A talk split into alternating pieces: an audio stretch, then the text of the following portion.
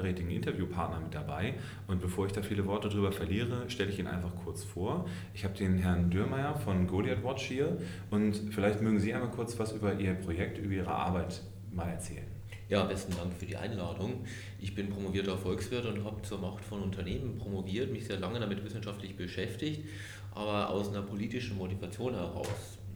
Seit Ende der 90er Jahre erlebe ich aus den Ökologiefragen heraus, dass wir eigentlich sehr, sehr große Konzerne haben. Und deswegen habe ich mich sehr massiv damit beschäftigt, wie groß sind Konzerne, wie groß sind die Probleme und was gibt es für Antworten darauf. Okay, das ist sehr schön. Also das heißt, was ist so die Vision, die dahinter steckt? Also was sind die aktuellen Projekte, die Sie da jetzt so anschieben? Wo kann man sie vielleicht treffen auch? Ja, wir sind aktuell bundesweit unterwegs, also in verschiedenen Städten, weil wir einfach sagen, wir erleben gerade mit der Fusion von Bayer und Monsanto eine massive Veränderung in unserem Lebensmittelsystem und in der Agrochemie. Wir wollen deswegen die Leute aufklären, was da für Probleme dahinter stecken, aber auch das Hintergrundproblem eigentlich zeigen, das uns dann den Haupt Punkt geht, dass wir eigentlich ein relativ großes Wachstum von Konzernen haben, aber die Marktanteile nehmen massiv zu. Und dann ist die Frage, wir haben jetzt 60 Jahre Bundeskartellamt. Warum tut eigentlich das Bundeskartellamt eigentlich so wenig oder warum ist es nicht so stark, um eigentlich das Wachstum der Konzerne einzuschränken? Sie haben jetzt bei Monsanto schon das Thema angesprochen. Ich ähm, habe es in dem einen oder anderen von meinen Vorträgen auch mal gemacht. Also ich natürlich eher mit dem etwas unwissenschaftlichen Attempt dann dabei. Aber was spricht denn eben besonders stark gegen diese Fusion und was halten Sie da besonders problematisch für? Also warum ist das so das zentrale Thema aktuell? Ja, man muss sich erstmal den Agrarmarkt anschauen. Also was wir aktuell erleben, ist, wie ich immer sage, einerseits einen quantitativen Wandel. Wir haben eine sehr, sehr starke Konzentration der Marktanteile. Also wir wandern ja hoch auf eine Marktkonzentration, dass sich drei große Konzernkonglomerate dann 60 Prozent des Marktes aufteilen. Also das, was mit Bayer Monsanto passiert, äh, passiert auch in den USA mit Dow und DuPont und der chinesische ChemChina-Konzern hat Syngenta, also den Schweizer Syngenta-Konzern gekauft. Also wir erleben aktuell, dass sich eigentlich sechs große Player zu drei großen Playern äh, vereinigen. Und damit habe ich einen relativ großen Anstieg der Marktkonzentration im Agrochemiebereich. Also bei Pestiziden und Düngern ist es sogar noch schlimmer. Äh, da habe ich dann noch den BASF-Konzern und dann habe ich vier Konzerne, die 90 Prozent des globalen Marktes konzentrieren, also beherrschen.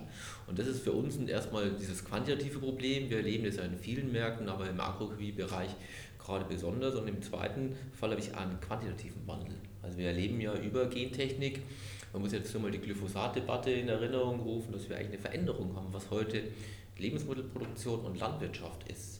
Und da ist halt Monsanto halt ein sehr negativer Konzern. Was macht den besonders negativ? Also was ist jetzt genau, also man hört natürlich immer vieles mhm. in der Presse, auch über Monsanto. Ich habe letztens halt auch so einen Taz-Artikel gelesen, ähm, dass man halt sagt, ja, aber ähm, es ist jetzt nicht so schlimm, wie alle sagen, also jetzt nicht das personifizierte Böse. Wie würden Sie das einschätzen? Also was macht Monsanto so besonders problematisch?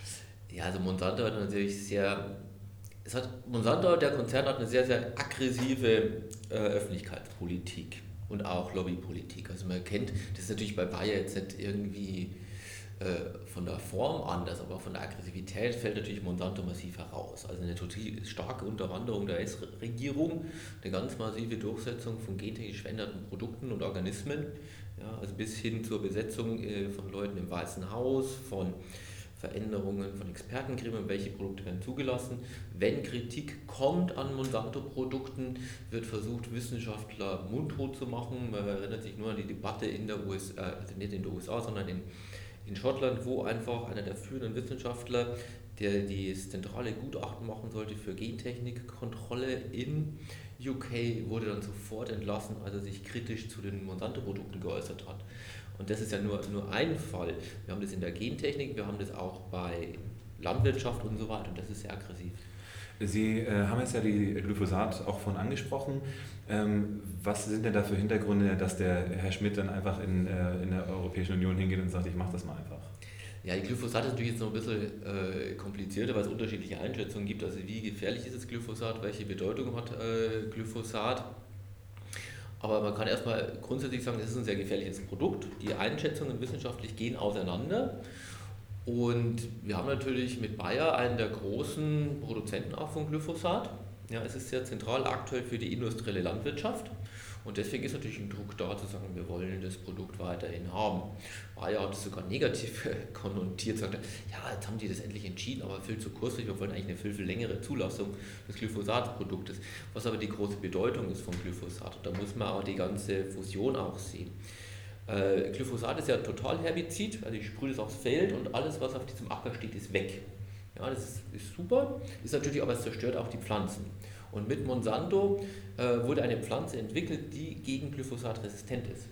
Ja, also ich kann jetzt Glyphosat immer spritzen ja, und alles ist tot. Und das hat natürlich diese Kombination aus Saatgut, gentechnisch verändertes und Glyphosat ist natürlich eine super Kombi-Packung und das große Versprechen von Bayer Monsanto, wir werden damit die Welternährung sicherstellen. Die Folgekosten, die dabei sind, die sind natürlich enorm und die hat natürlich Herr Schmidt natürlich dann anders gewichtet als den, sage ich mal, diesen Vorteil auf diesem globalen Agrochemiemarkt. Ja, Sie haben, wenn man das hochrechnet, kann man ungefähr sagen, über die Produktion der industriellen Landwirtschaft, wenn ich da einen Euro Umsatz habe, habe ich zwei Euro externe Effekte, Kosten, sowohl an Schädigung gesundheitlich als auch Schädigung äh, der Natur von ungefähr zwei Euro.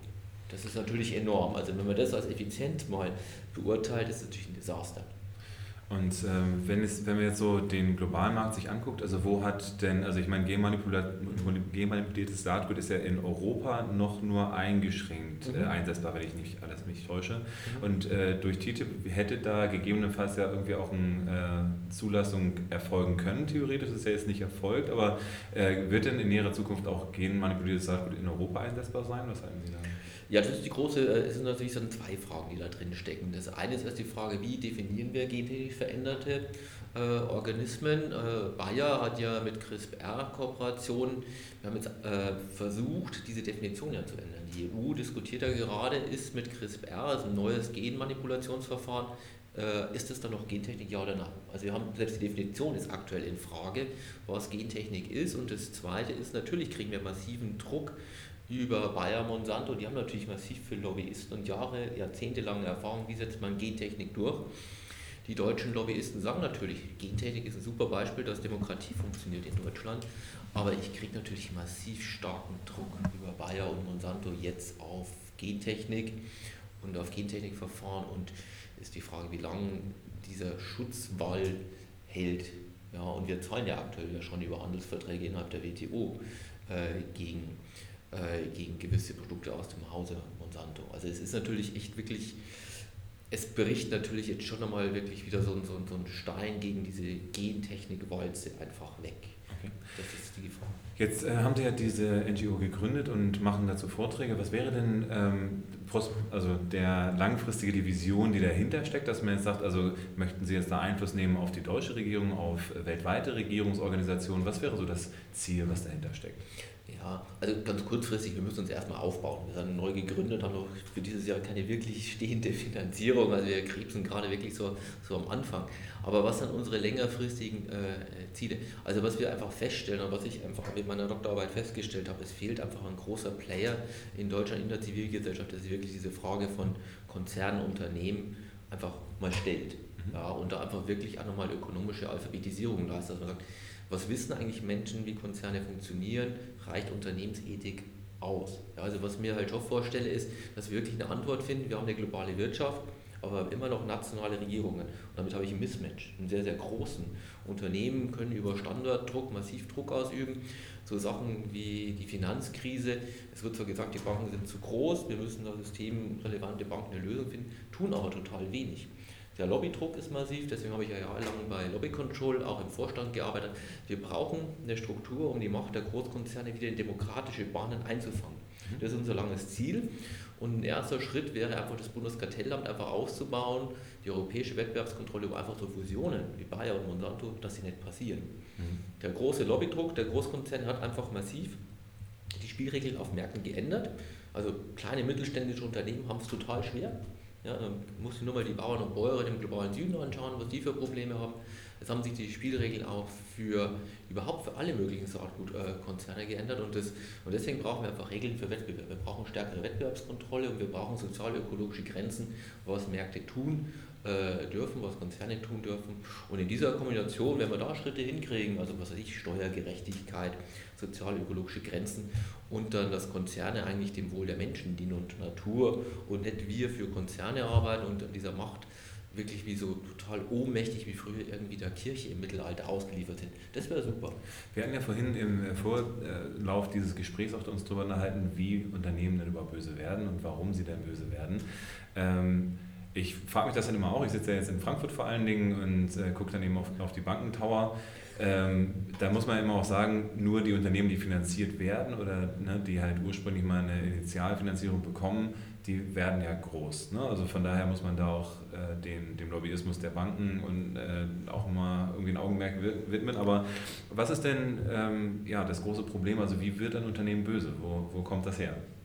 Ja, es sind halt verschiedene Faktoren. Ich glaube, das eine ist, also ähnlich, wir hatten ja früher mal so, so, so Prinzipien, da gab es die zehn Gebote und dann hat man irgendwie das alles abgeschafft, hat mit Nutzenmaximierung angefangen. Ich bin ja Volkswirt, ich kenne ja das, was wir als Ökonomen ja so der Welt alles gebracht haben. Das ist so ein Faktor. Also wir haben massiv, glaube ich, die, die Moral verändert. Was früher so klassische Kaufmannsethik war, das ist relativ stark weg. Heute geht Nutzen, Profit, Profitorientierung und das ist das eine. Das zweite, wenn man diesen Kulturwandel mal anschaut, daneben Märkte, und ich bin ja Volkswirt und da hört man ja immer, die Akteure auf den Märkten reagieren auf Preissignale. Und Preise äh, sind natürlich, finde ich, ein relativ schwaches Signal, weil viele Sachen einfach nicht drin sind. Also soziale Folgen, ökologische Folgen sind oft nicht drin.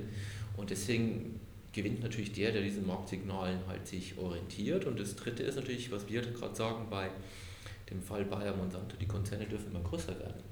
Ja, die Wettbewerbskontrolle steht daneben und wir wissen ja eigentlich aus historischem Beispiel, also sagen wir mal Standard Oil oder die IG Farben hier in Deutschland, was eigentlich so große äh, Kartelle oder Konglomerate einfach anrichten an gesellschaftlichen Schäden. Ja, weil Macht ist halt ist eigentlich demokratisch reguliert, aber Marktmacht wird aktuell immer größer und da muss einfach ein Raum stattfinden und das korrumpiert.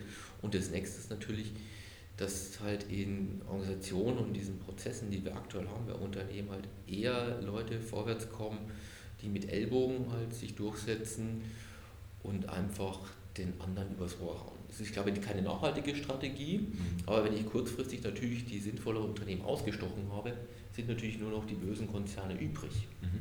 Und das ist, das ist ein Problem. Also es ist ein ganz großes Konglomerat von, von Strukturprozessen, was tun Akteure, aber das ist halt, ein, ich glaube, eine große Frage unserer Zeit, die wir uns stellen müssen. Ähm, Sie haben jetzt ein Problem angesprochen, dass die Leute vorankommen, die vielleicht ethisch und moralisch nicht den richtigen Wertekompass haben. Aber ist es vielleicht auch so, dass diese Großkonzerne aktuell auch schon diese Leute alleine schon ansaugen auch? Also dass man jetzt sagt, derjenige, also ohne jetzt äh, irgendwelche Konzerne einzeln zu sagen, also wer bei großen Waffenkonzernen oder sowas arbeiten möchte, muss der nicht schon von vornherein einen gewissen komischen Wertekompass haben, damit er da arbeitet? Ja, also die Frage, äh, es gibt natürlich sag, Produkte und Waffen natürlich ein Beispiel, wo man sich fragt, ja, warum stellt man solche Dinge her und warum verkauft man sowas? Das ist eine, eine, eine schwierige Frage, aber das zieht natürlich gewisse Leute an, die einfach, sagen wir mal, Militär und solche Strukturen äh, gut finden. Die, es ist natürlich, wenn man es jetzt mal ganz grob kann man sagen, es sind ja nicht nur die Akteure, die Menschen und es ist ja nicht das System, es ist eine Interaktion.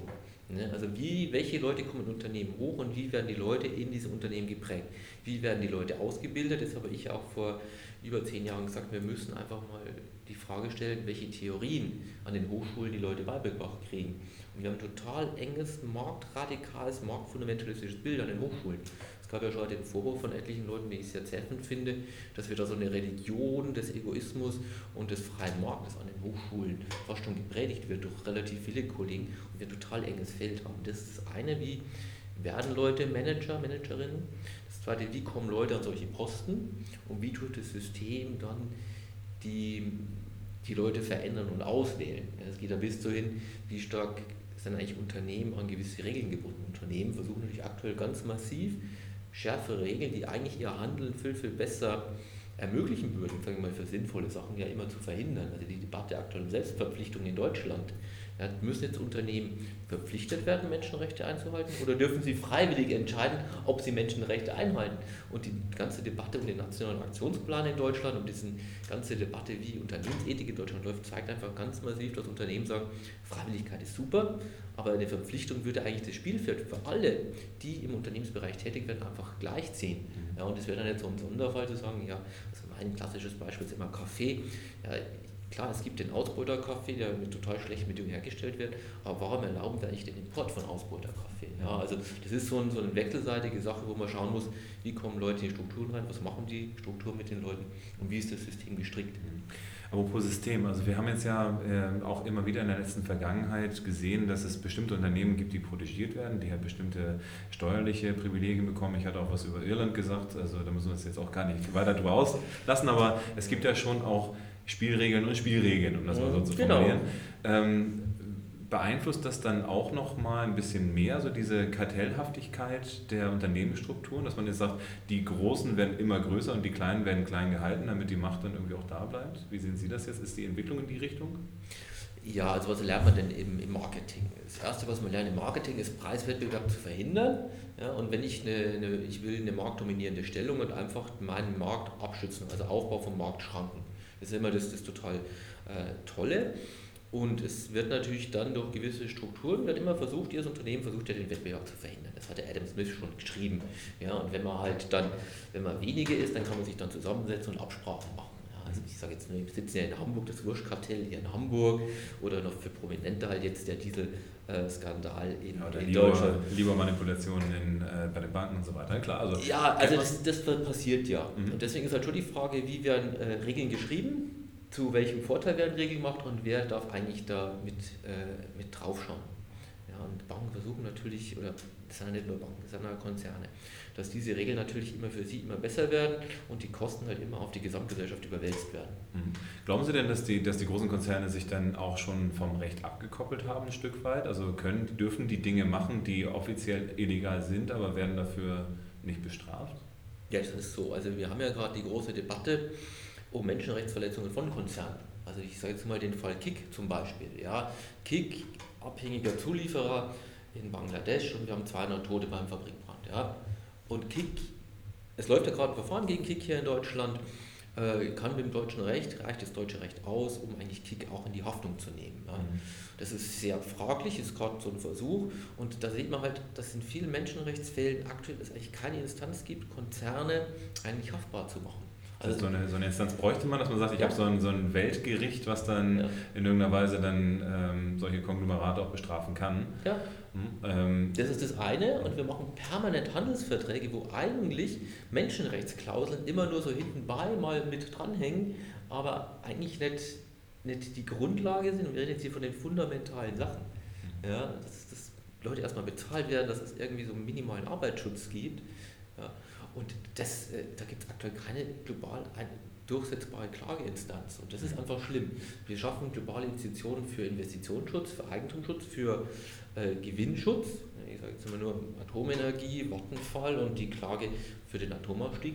Aber wenn jetzt dann Leute sagen, okay, es werden Gewerkschaftler ermordet und die Zahlen jedes Jahr sind nicht gering, ja, man kann zu Gewerkschaften stehen, wie man will, ja, aber dass erstmal Leute, die sich für Interessen einsetzen von, von arbeitenden Menschen, ermordet werden, ja, dass da keine vernünftige Schutzstruktur existiert global, das finde ich schon sehr, mhm. sehr eklatant und extrem. Und das, die ILO dokumentiert das jedes Jahr, was eigentlich da passiert. Und da wäre es halt schon schön, dass halt einerseits das, der, der große äh, ethische Anspruch vieler, die halt investieren in den Bereich, dass halt an, irgendwann mal eine gesetzliche, richtige Rahmenbedingung losgehen wird. Ja, jetzt kommen wir schon langsam in die Richtung, die ja quasi die Überschrift über heute ist, weil ich äh, habe ja meine Seite mit Absicht Finanzoptimist genannt. Äh, was kann man denn als Einzelner tun? Also wie kann man denn Ihre Kampagne unterstützen und was würden Sie den Menschen da draußen raten, die sich eher ein bisschen hilflos ja auch fühlen und sagen, gegen die Großen kann man ja eh nichts machen und sich da so eine gewisse, also ich habe das Gefühl, dass da draußen sich so eine gewisse Machtlosigkeit, also bei den, bei den Menschen äh, ausgebreitet hat. So ein Gefühl von Machtlosigkeit. Was kann man tun? Ja, also der Punkt ist ja, wir heißen ja Goliath Watch mit dem ganz klaren Bild, da ist dieser übermächtige Goliath, also diese übermächtigen Großkonzerne, die total schlimme Sachen tun und der kleine David hat aber am Ende gewonnen. Mhm. Das ist ja unser großes Bild, es hängt von der Strategie ab. Und wir haben angefangen, ich habe vor eineinhalb Jahren angefangen, mit anderen Gruppen darüber zu sprechen, wir müssen über Wettbewerb reden. Mhm. Ja, und wir stehen jetzt davor, dass wir nächste Woche in Berlin großes Bündnis äh, gründen mit unterschiedlichsten Gruppen, wo wir sagen, wir müssen uns mit Wettbewerbspolitik beschäftigen. Also es hängt von der richtigen Strategie ab dass man die richtigen Fragen stellt im richtigen Moment und dann kann sie relativ bewegen. Also ich hätte jetzt nie gedacht, dass der, die Aktionsgemeinschaft Bäuerliche Landwirtschaft mit dem Chaos Computer Club und mit Oxfam zusammen und mit uns, mit Goliath Watch, dann nächste Woche in Berlin sagen, wir gründen hier eine große Initiative für eine Verschärfung des Kartellrechts in Deutschland. Okay. Gibt es schon einen Namen für das Kind oder ist das noch in der ja, Mache? Nee, es gibt schon einen Namen. Also Initiative Konzern macht bescheiden, das ist ein bisschen sperrig, aber so heißt jetzt gerade unser Bündnis und wir treten nächste Woche an die Presse. Das ist so der eine Punkt die richtigen Fragen stellen und halt sinnvolle politische Projekte in den Staat bringen. Mhm. Aber das, das andere, was, was kann man sehr konkret tun? Das eine ist, ja, wir suchen gerade eine Finanzierung. Wir wissen noch nicht, wie, wie lange wir dieses Jahr arbeiten können, weil wir wirklich halt eine Gründungspartner suchen. Mhm. Also wenn man sagt, er will sein Geld arbeiten lassen bei, bei sinnvollen ökologischen und sozialen Unternehmen, ist es auch super. Aber mein Kollege, der ist ja, der war Sozialunternehmer, gesagt, ja, für soziale Unternehmen ist es wichtig, dass sich die politischen Rahmenbedingungen ändern. Und wer mhm. sagt, der will bei uns investieren sozusagen, da sind wir total happy. Das ist eines. Zweites, aber sehr konkret. Wir machen gerade eine Unterschriftensammlung, der Bayer Monsanto-Deal ist groß in der Kritik. Die EU äh, prüft immer noch, selbst Andreas Mund vom Bundeskartellamt hat sich negativ geäußert, es gibt eine Unterschriftensammlung äh, bei uns und das, äh, das dritte ist, wir machen gerade eine große Vortragstour durch Deutschland, da kann man uns auch gerne einladen. Ich habe jetzt einen, ein kleiner Unternehmer aus Freiburg hat uns eingeladen, wir sollen da mal erzählen, weil wir das total spannend finden. Wir haben eine äh, wir sind im Diskurs mit Unternehmensgrünen, die machen eine total spannende Diskussion dazu. Von dem her gibt es total viel. Einfach mal sich, sich schlau machen, Bildungsveranstaltungen machen und dann einfach mit in den, den politischen Prozess mit einsteigen, entweder lokal vor Ort oder bei größeren Veranstaltungen. Wir haben ja jetzt im Januar wieder die große Demonstration in Berlin wo es ja darum geht zu sagen, wir wollen ein Ernährungssystem, das eigentlich menschernährt und ökologisch-soziale Grenzen enthält. Also wir haben es satt. Da kann man hingehen, wer in Berlin ist. Also es gibt total viel, was man machen kann. Und Sie Aber kann man dann finden, in, auf welcher, äh, über welchen Kanal ist der optimale Weg, um dann vielleicht online auch Sie zu finden? Also am aller einfachsten unsere Webseite zu besuchen. Wir haben zwar gerade ein Relaunch-Projekt in der Mache, aber trotzdem gibt es schon viele Informationen unter goliathwatch.de, Goliath mit TH, Watch wie das englische Schauen und de und wir freuen uns über Fragen, Anregungen und Unterstützung. Wunderbar. Äh, ich freue mich auf jeden Fall, dass Sie äh, da waren. Eine letzte abschließende Frage, die ich als positiven Ausblick vielleicht auch nochmal sehen würde. Wenn wir Goliath Watch nochmal zehn Jahre nach vorne denken, mhm. was wollen Sie dann erreicht haben? Was wäre so die ganz große Vision? Wie sieht die Welt in zehn Jahren aus, wenn Goliath Watch Erfolg hat? Also was ich total super finden würde in zehn Jahren, wenn wir eine andere Kartellpolitik hätten, wenn wir einfach einen globalen Gerichtshof hätten für Konzerne, wenn bei großen Menschenrechtsverletzungen einfach was passiert und dass wir eigentlich ein globales äh, Bündnis haben, das sich eigentlich ganz massiv für eine Veränderung dieser Machtstrukturen einsetzt. Und in Deutschland wäre ich halt wirklich froh, wenn das Thema aus dieser Nische. Es spricht so gut wie niemand über Konzerne. Wirtschaft ist immer nur besetzt als Unternehmen. Wenn wir eigentlich eine viel breitere ökonomische Allgemeinbildung haben, die dann zu einer anderen Wirtschafts- und äh, Unternehmenskontrollpolitik in Deutschland führt. Mhm. Ja, das einfach dass wir einfach die Welternährung, das, was das die UN geschrieben hat mit den, mit den großen nachhaltigen Entwicklungszielen, den Sustainable mhm. Development Goals, und da steht ja sowas drin, wir sichern die Welternährung. Ja. Und wenn wir da eigentlich mal da die Weichen stellen, um die Konzerne in sozial-ökologische Bahnen zu lenken, das wäre super. Wir werden in zehn Jahren nicht alles erreicht haben, aber wir müssen wirklich Schritte gehen, weil das ist, glaube ich, die Frage unserer Generation, wie kriegen wir eigentlich wieder eine demokratische Struktur hin für eine relativ freie und regulierte globale Weltwirtschaft. Vielen Dank, vielen Dank für das Schlussplädoyer. Ähm, ich bin natürlich auch immer gerne mit dabei und ähm, versuche auch natürlich die ökonomische Bildung bei den Menschen da draußen hinzubekommen. Ich hoffe, der heutige Podcast hat auch dazu beigetragen. Also vielen Dank fürs Zuhören. Wenn ihr Fragen habt, schickt auch gerne an mich an äh, info.finanzoptimist.com eine E-Mail oder kommt auf meine Seite finanzoptimist.com. Wir bemühen uns darum, alle Fragen so schnell wie möglich, so umfangreich wie möglich zu beantworten. Wir stehen auch immer persönlich zur Verfügung und äh, bleibt uns gewogen, hört beim nächsten Mal wieder zu. Und ja, vielen Dank, dass ihr uns gewogen bleibt, bleibt optimistisch. Ich freue mich auf euch das nächste Mal.